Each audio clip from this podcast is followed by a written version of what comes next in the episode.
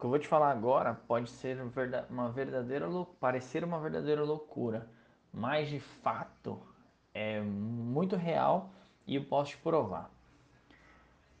Você não precisa ser extremamente mirabolante ou ter um produto mega blaster para agregar valor ao seu cliente.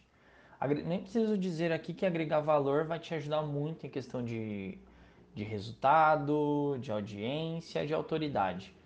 Mas vou te dar um exemplo verdadeiro que aconteceu com um produto é, convencional, mas que uma simples mudança nele alterou totalmente a competitividade dele no mercado.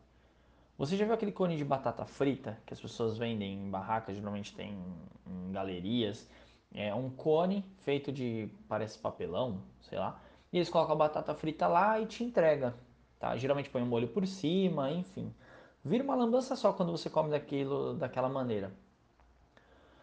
Mas uma empresa, é, eu não vou conseguir precisar o nome dela, criou um molde daquilo, o mesmo cone, só que ele criou um, um, como se fosse uma espécie de um copo, copinho plugado na parte de cima do cone, onde ele coloca o molho, seja o ketchup, seja a mostarda, seja o molho especial que ele faça.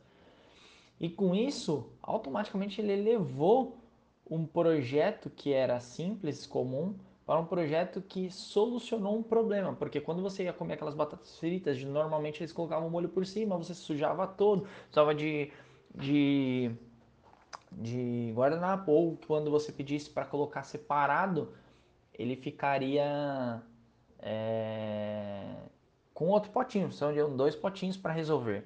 E ele em um mesmo projeto, ah, praticamente não deve ter aumentado muito o custo dele, porque é a mesma forma, ele resolveu o problema do cliente. Então pare de criar, de tentar criar coisas mirabolantes para você despertar a atenção do seu cliente e agregar valor para ele. Às vezes o próprio problema, o que o seu próprio cliente persona passa, mostra para você o que você tem que resolver para se destacar.